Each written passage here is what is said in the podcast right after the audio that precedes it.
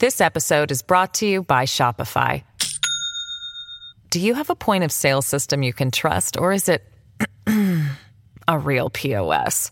You need Shopify for retail. From accepting payments to managing inventory, Shopify POS has everything you need to sell in person. Go to shopify.com slash system, all lowercase, to take your retail business to the next level today. That's shopify.com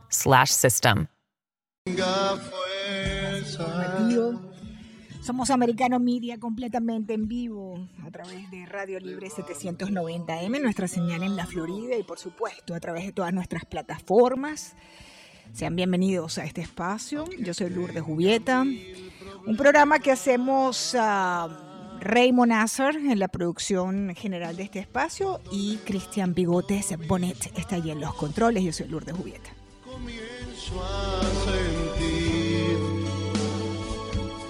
Tengan todos una feliz tarde, invitándolos por supuesto a que bajen nuestra aplicación. Lo mismo, pues allí si usted tiene Samsung, si usted tiene iPhone, si van a tomar fotos, yo le recomiendo Samsung, valga la publicidad. Eh, pero allí pueden bajar completamente grande la... van a bajar la aplicación en sus teléfonos y van a poder disfrutar de eh, pues eh, toda la programación completamente en vivo que comienza tempranito a las 6 de la mañana con Nelson Doble Café Cubano Rubio eh, Candela a las 6 de la mañana comienza en vivo para que ustedes estén bien informados desde tempranito. También estamos, por supuesto, en la página web americanomedia.com y en las redes sociales, Twitter, Facebook, Instagram, eh, Getter. Ahí tenemos un muchacho excelente en redes sociales que está haciendo un trabajo maravilloso, José Antonio. Así que bueno, el equipo de Americano. Aunque no tenga fuerzas a toda la audiencia nos escriben muchos, yo sé que muchos de ustedes que nos escuchan están en situaciones difíciles. Hemos escogido ese tema hoy porque yo creo que es importante dar gracias, ¿no? Siempre es importante dar gracias y quiero agradecer eh, a todo el equipo de Americano estos días que estuvimos trabajando desde, desde la capital eh, en Washington a propósito del discurso de la Unión. Quiero agradecer en primer lugar a mi productora Raymond Nazar eh, que está escuchando en este momento, un joven que tiene muchísimo futuro, tengo que decirlo, en estos menesteres de la comunicación. Ahí está, unos aplausos para él, sí se los merece, de verdad que sí. Felipe Arango, que nos acompañó también en la cámara, otro caballero que estuvo con nosotros allí. Por supuesto, Cristian Bonet en los controles, las transmisiones de nuestro programa, Sandy Marchetti. Es difícil mencionarlos a todos, pero quiero resaltar a Lucía Navarro. Para mí es un inmenso honor poder tener a Lucía de director de noticias en Americano hemos sacado material al aire de así como un conejo de un sombrero y hemos podido trabajar este, y crear contenido de primer nivel, que es lo que ustedes se merecen y por eso eh, tenemos estos altísimos niveles de sintonía que también quiero agradecerlo. Eh, así que tenía que decir que entre las mejores cosas que me ha pasado a mí eh, trabajando en periodismo en los Estados Unidos desde que vivo aquí hace más de 20 años es poder trabajar con Lucía Navarro. Quiero unos aplausos para ella también, por supuesto. Eh, Mark Monihan, que está, es nuestro gerente de producción, nuestro gringo, este, que es el como el mastermind aquí de muchas cosas. por supuesto, un gran amigo, Salvador Morales, que está en la mesa de asignaciones de eh, Americano. Salvador y yo venimos trabajando también hace muchísimos años juntos, en, hemos estado juntos en distintas este, ocasiones. Recuerdo en la toma de posesión del presidente Obama, que es inolvidable para todos. Él también estaba en mesa de asignación en otro canal de televisión donde trabajábamos y, salió impecable. Gracias, Salvador, por tu trabajo. Mis compañeros Nelson Rubio, este, Gaby Peroso, Isabel Cuervo, Emiliana Molina, Federica, Carolina, todos los editores y por supuesto los jefes, Jorge Rizurieta, que es um, una persona con la que uno se puede comunicar, con, Alfonso Aguilar, el analista político, Mike Caputo también, eh, una persona que está con nosotros americano, que es una gran ayuda, el ex congresista Connie Mack, que nos estuvo acompañando este, en, en, Washington. En fin, es un grupo de lujo, de super lujo, con el que yo tengo la bendición de trabajar y capítulo aparte para Iván García Hidalgo, el CEO de Americano, que ha confiado en mí y me ha dado la responsabilidad de este espacio para poder estar conectados con ustedes, porque él sabe que a mí lo que me gusta es estar conectados con el público. Y bueno, quería agradecerle a Jessica, a Marta y a Iván por, este, por tantas cosas. De verdad que sí, muchas gracias. Este tema también es para todos en americano. Gracias, gracias, gracias, gracias por, por esta oportunidad. Levanto mis manos Bueno, y sobre todo yo creo que es importante también dar gracias cuando uno ve cómo está este, este mundo, ¿no? Cómo está este planeta.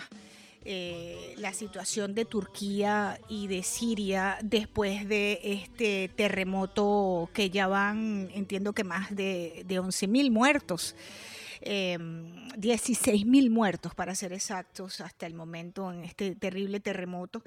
Bueno, yo creo que eh, es importante dar gracias también, ¿verdad? Y, se lo digo porque nos escriben y, es interesante que nos llaman también. Em, esas cosas curiosas que uno le pasan, me llaman de personas que están privadas de libertad, personas que están en hospitales, personas que están solas, eh, oyentes de la tercera edad que están solitos y que se acompañan de, la radio, de la señal de americano, de la señal de radio libre, no están solos, no están solos, no están solos, estamos con ustedes acompañándolos, saben que se pueden comunicar con nosotros, escribirnos, llamarnos.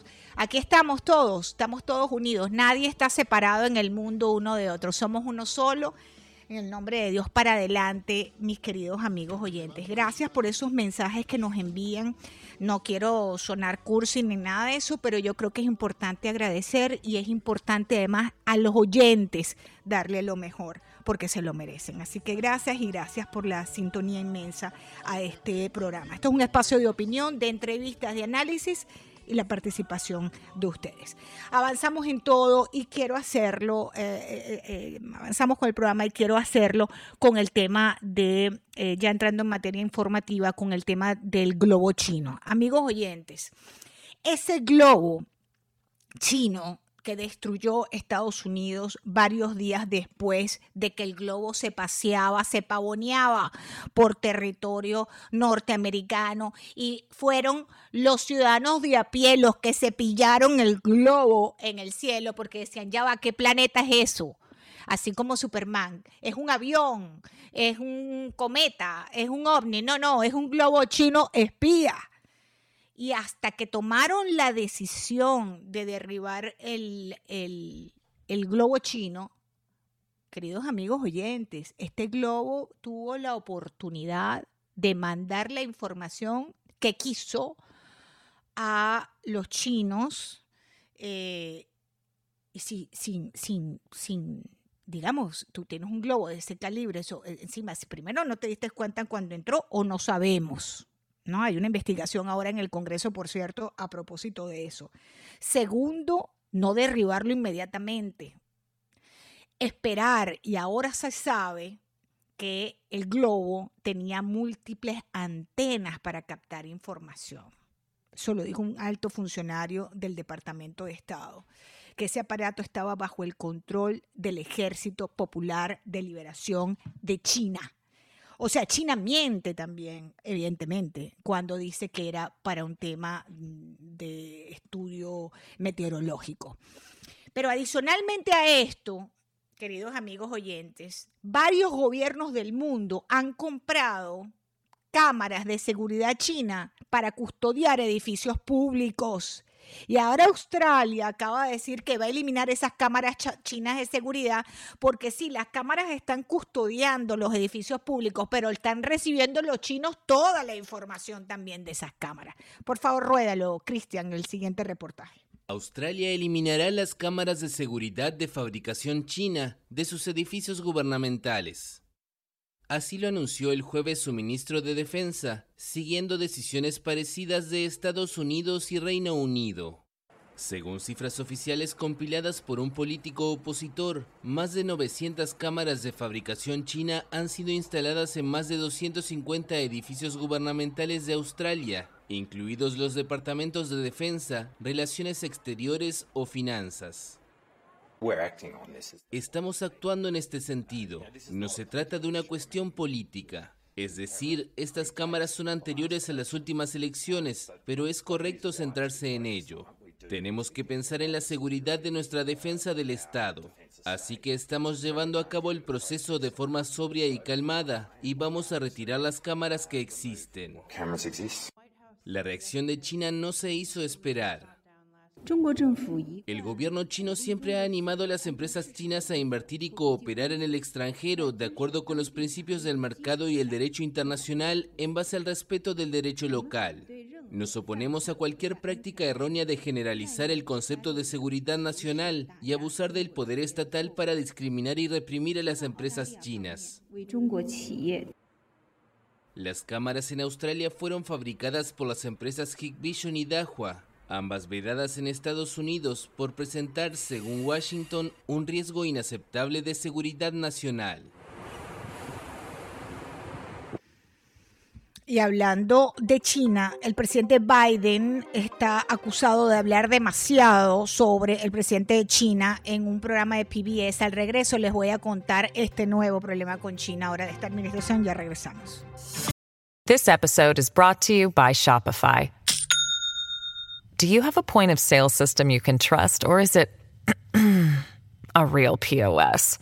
You need Shopify for retail. From accepting payments to managing inventory, Shopify POS has everything you need to sell in person. Go to shopify.com/system all lowercase to take your retail business to the next level today. That's shopify.com/system. Continuamos, queridos amigos oyentes, gracias por estar conectados con Americano Media y Radio Libre 790 AM de norte a sur, de este a oeste somos americano. Bien, el presidente de Estados Unidos Biden ya buscó, ya inculpó a alguien por el tema de eh, los documentos clasificados que han sido encontrados en diferentes lugares frecuentados por el, el inquilino de la Casa Blanca, ¿no? Y él ha dicho en una entrevista a la cadena PBS que lo que pasó es que cuando recogieron sus oficinas para trasladarlas, pues esos empleados no hicieron el trabajo que deberían haber hecho para asegurarse de revisar todos los papeles que habían. ¿ok? O sea, ya él está culpando, pues evidentemente, a sus empleados que recogieron eh, sus oficinas de este escándalo de los documentos. Pero adicionalmente, en esa misma entrevista a PBS, habló sobre China y ahí se le fue la lengua. Y se le fue la lengua big time. Porque si hay algo que uno tiene que cuidar cuando está en un cargo público y más de un nivel como ese y más cuando estás eh, eh, relacionándote con gobiernos extranjeros, es mantener la boca cerrada. Es decir, la discreción. Y ahora China ha respondido, porque el presidente Biden se le fue la lengua. En esta, los chinos tienen razón. Vamos a escuchar, Cristian, por favor. Totalmente irresponsables. Así calificó China el jueves a los comentarios del presidente de Estados Unidos, Joe Biden, quien afirmó que su homólogo chino Xi Jinping enfrenta enormes problemas. Estas palabras de Estados Unidos son totalmente irresponsables y violan las reglas básicas de la etiqueta diplomática. En una entrevista con el programa PBS NewsHour, Biden dijo el miércoles que China estaba limitada en su capacidad para confrontar a Estados Unidos por la necesidad de proteger el comercio internacional y que el propio Xi se encuentra en una posición poco envidiable. Argumentó que el gobierno chino tiene enormes problemas, principalmente con una economía que no está funcionando muy bien, aunque reconoció que Xi también tiene un gran potencial. Biden señaló que contrariamente a lo que todos suponían al comienzo de la invasión rusa de Ucrania, Pekín no está totalmente comprometido detrás de Moscú. Una reserva, según él, ligada a la voluntad de Xi de no sufrir la misma suerte que Rusia, a la que Occidente ha impuesto duras sanciones económicas. Bueno, y hablando de dictadores y criminales estilo China, el violador de Nicaragua, el alcohólico, presidente inconstitucional de Nicaragua, em, el dictador nicaragüense Daniel Ortega ha decidido a través de un juez eh, vendido, em, que, que mal se le podría decir juez, pues confirmó que se ordenó la deportación de 222 personas que fueron declaradas, escuchen ustedes, en esta época, en este siglo, traidores de la patria y que han sido inhabilitadas de por vida para ejercer cargos públicos. Yo tengo, Cristian, por favor, el sonido del juez del tribunal en Nicaragua que confirma la liberación y deportación de esos 222 opositores presos que hasta donde sé ya aterrizaron en el aeropuerto en Washington. Vamos a escuchar, Cristian, por favor. Los sentenciados que por diferentes ilícitos violentaron el ordenamiento jurídico y constitucional, atentando contra el Estado de Nicaragua y la sociedad nicaragüense, perjudicando el interés supremo de la nación. Por consiguiente, se ordena la deportación inmediata y efectiva de 222 personas. Mi querida amiga y colega admiradísima nicaragüense del diario Las Américas, Judith Flores, está con nosotros a esta hora en Americano. Judith, qué bueno tenerte en el programa. Te saluda Lourdes Jubieta, bienvenida. Gracias Lourdes, gracias por la invitación. Y la verdad que... Sí, perdón, dime. No, adelante, adelante. Este, lo que ha sucedido desde anoche en Nicaragua, que estaban los movimientos en las cárceles eh, donde estaban los presos políticos, pues eh, la verdad que no tiene nombre porque, bueno, ok, salieron los 222 presos políticos, eh, incluso gente del sandinismo que, que eran paramilitares también salieron que estaban presos y que Ortega los consideraba traidor porque criticaron a su mujer, también esas personas han salido, pero todavía queda una veintena de presos políticos. El asunto es que los expulsó de Nicaragua, los desterró y además hizo cambios a la ley. La ley cambió la, la constitución eh, y este, les retiró la nacionalidad. Eso es un crimen de lesa humanidad. Y también los derechos no pueden ejercer política según en la mente de Ortega por el resto de su vida. Y eso es lo que ha sucedido. Lamentablemente todavía quedan este, una veintena de presos políticos, eh, personas que, incluso el caso de Jaime Navarrete, que este muchacho fue apresado en 2018, luego con la amnistía que Ortega se aprobó no para sus paramilitares y que incluyó a este a la oposición porque tenía que justificar no esa amnistía, eh, pues esa gente eh, él, en el caso de Jaime, volvió a caer preso porque se quedó en Nicaragua y hoy ya cumplió una condena de tres años y medio y no lo no lo liberaron. Así es que mm. este otro de los que queda detenido es Monseñor em, eh, Rolando Álvarez, que es el obispo de la diócesis de Matagalpa y el administrador apostólico de la diócesis de Estelí. Es una de las personas que no aceptó el destierro y este queda detenido pues en, secuestrado por el régimen de Daniel Ortega. Eh, estamos esperando. sí, perdón. Hay grandes nombres allí, ¿ah? Hay grandes nombres. Te iba a preguntar si estaba Dora María Telles y está Dora María Telles, esta líder guerrillera que llevó al poder en sus inicios al sandinismo, codo a codo, rodilla en tierra con el violador de Nicaragua y salió para Washington también. Pero además tenemos a figuras notables del periodismo. Ahí está, y, ex, y candidatas presidenciales, amigos oyentes. Entre esos 222 se encuentran los hermanos Cristiana y Pedro Joaquín Chamorro, hijos de Doña Violeta, ¿no? y el primo de ellos también, Juan Sebastián Chamorro. Es decir, este, grandes nombres de la lucha democrática de Nicaragua, Judith el gerente general también del diario La Prensa, que es primo de, los chamorros, habían cuatro chamorros encarcelados. Este, ahí están los siete, sí, Juan, eh, Juan Lorenzo, eh, Juan Lorenzo, Holman Chamorro. Sí, este. Félix Madariaga, soltaron a Félix Madariaga. Una vez yo conversé con él, vamos a ver si en algún momento podemos ubicarlo. O sea, grandes nombres de la política también, Judy. O sea, aquí acabó con todo, limpió aquello.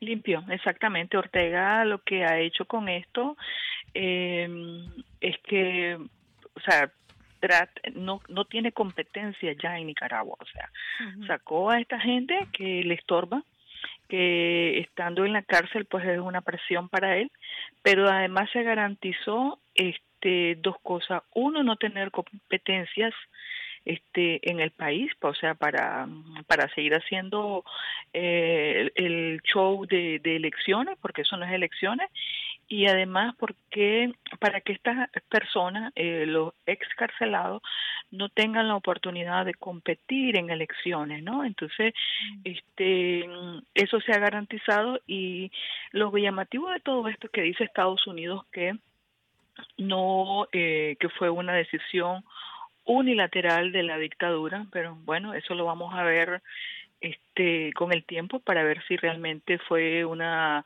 eh, decisión unilateral de la dictadura eh, y, y, eso es llamativo pues porque mm. eh, Ortega no es de los que te da algo sin sin recibir nada a cambio, ¿no? Entonces, al menos ha sido este la, la, el comportamiento tradicional de esta tiranía. Así es que eh, desterró a 222, nada nuevo porque este eso mismo hizo el sandinismo en la década de los 80, desterró, encarceló, este, fusiló, eh, ejecutó y cometió una serie de crímenes y se encargó de desarticular en aquel tiempo este a la contra en, el, en la década de los 90 después de la desmovilización pues también se encargó de eliminar todo lo que este le hacía para en su consideración sombra.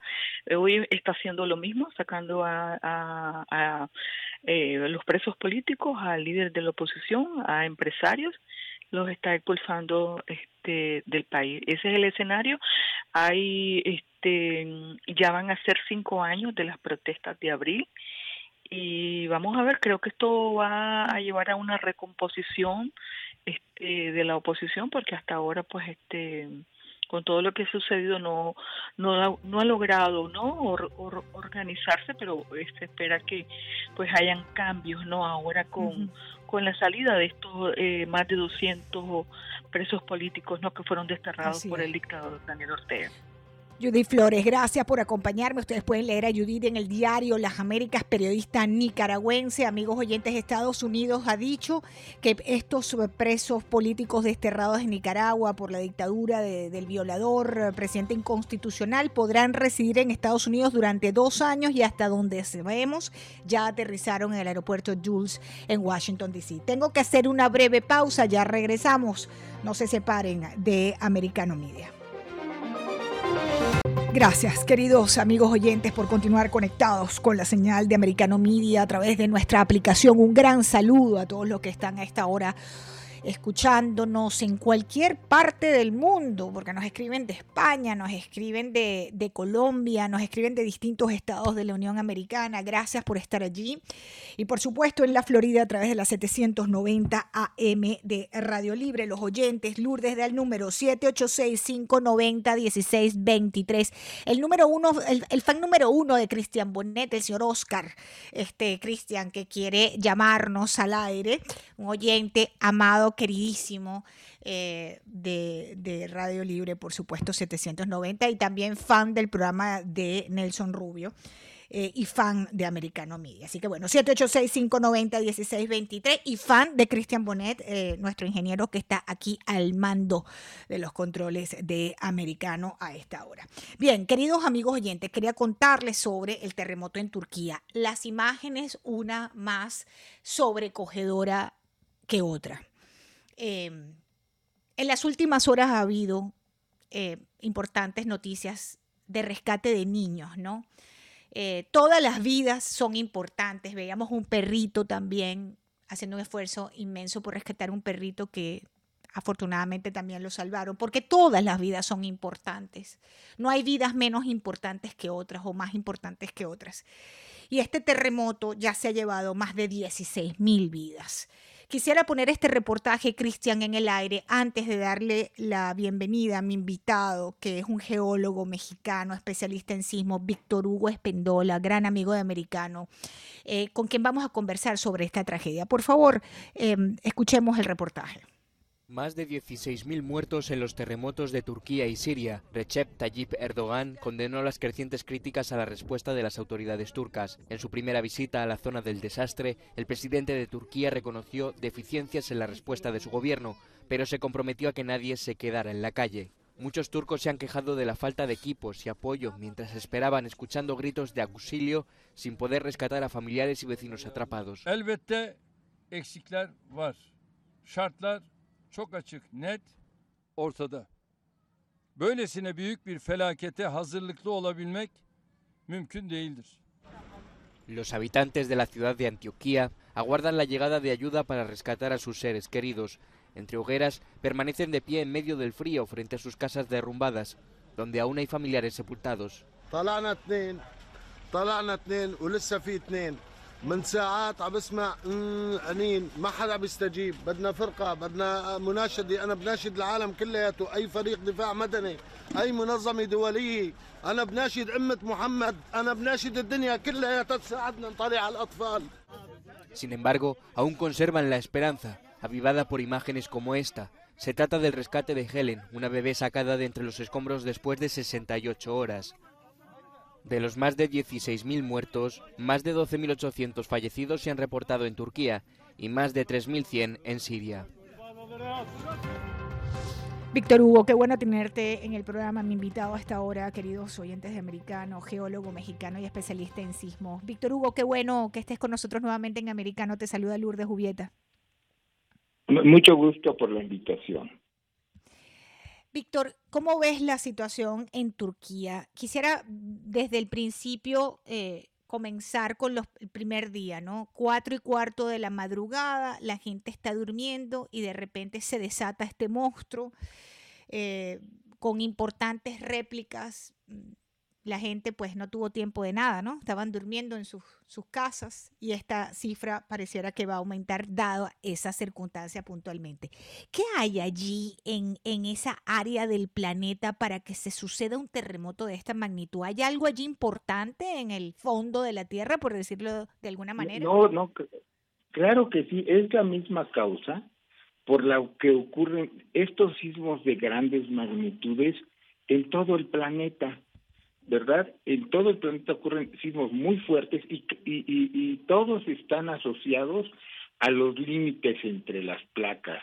Recordemos que las placas que le llamamos placas tectónicas están distribuidas en todo el planeta y obedecen, eh, eh, son placas porque están separadas, porque obedecen a distintos esfuerzos dentro del manto que está bajo la corteza terrestre, a más de 40 kilómetros está el manto, y bueno, se han formado estas placas por el movimiento interno del planeta. Entonces no es de extrañarse que en este límite, en donde está eh, la, placa arábica y la euroasiática, en ese eh, eh, haya una gran falla por ahí este, que limita ese límite entre estas placas en donde continuamente se registra eh, gran actividad sísmica. Sin embargo, estos sismos fuertes o grandes pues no son no ocurren después de varios eh, pueden ser eh, decenas de años o cientos de años como ocurrió aquí en México con el sismo de 1985 en donde históricamente pues tenía eh, cientos de años que no había ocurrido uno similar. Entonces, eh, eh, la única diferencia es que allá el tipo de mecanismo de la falla es diferente y además hay muchos asentamientos a lo largo de ese fallamiento. Entonces, prácticamente pues este sismo ocurrió bajo grandes poblaciones a lo largo de la falla. Sí.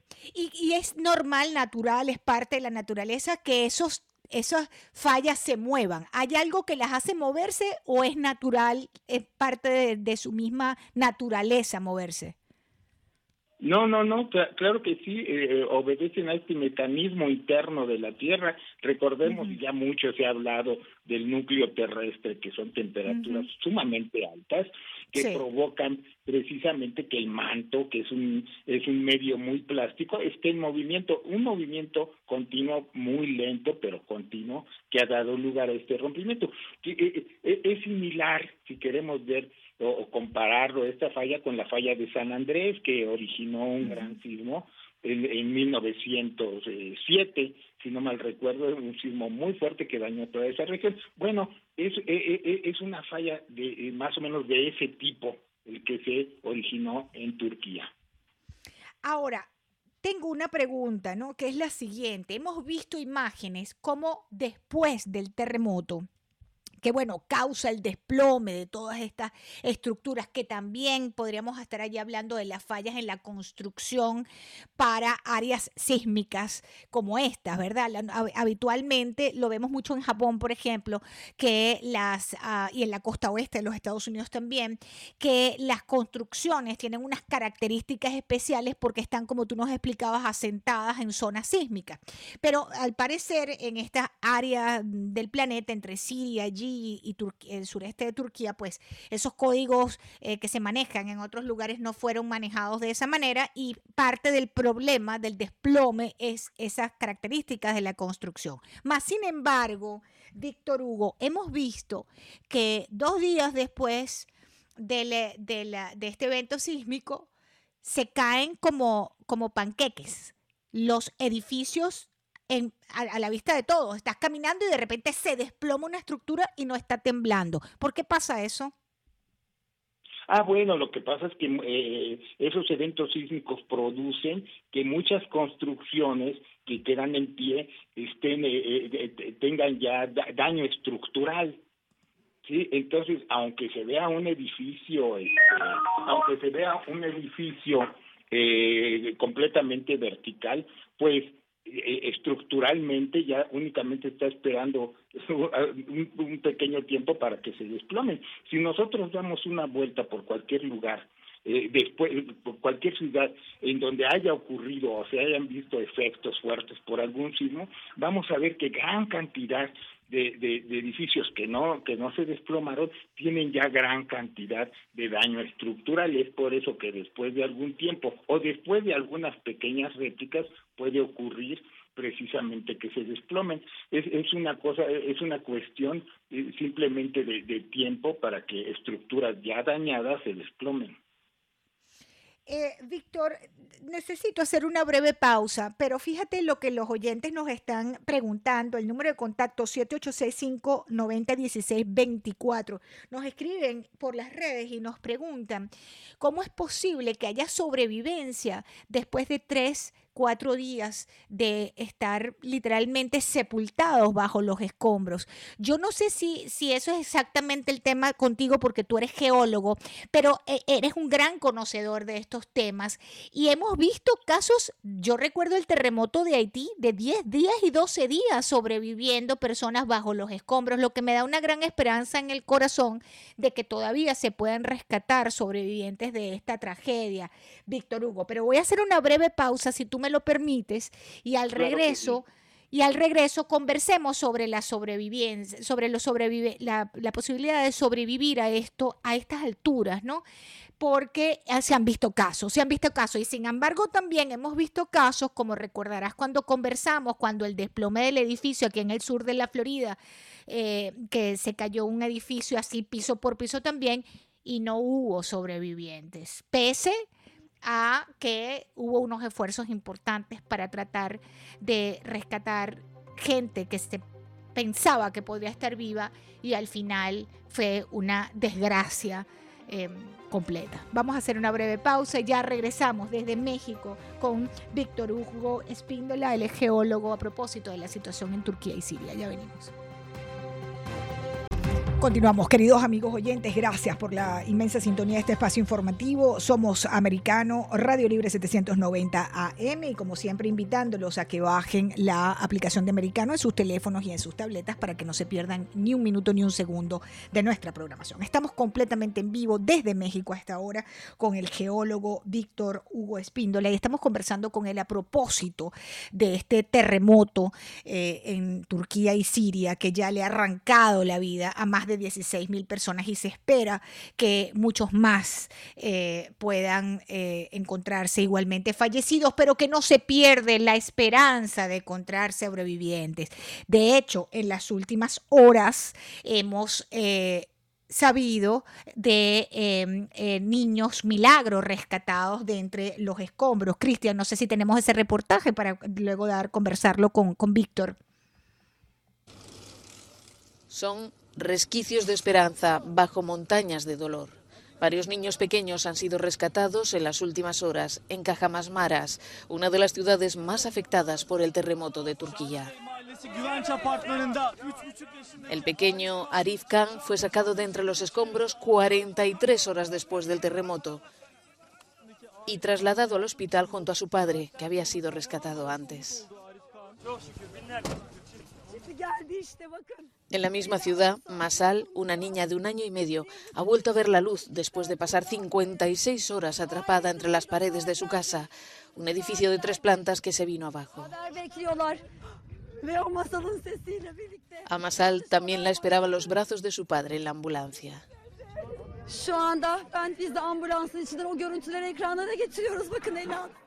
También pasaron más de dos días bajo los escombros varios niños y adolescentes que han sido rescatados de un edificio derrumbado en la ciudad de Atay. Estos y otros rescates alimentan la esperanza de un país en duelo, con miles de casas destruidas y un número incierto de personas aún atrapadas en su interior.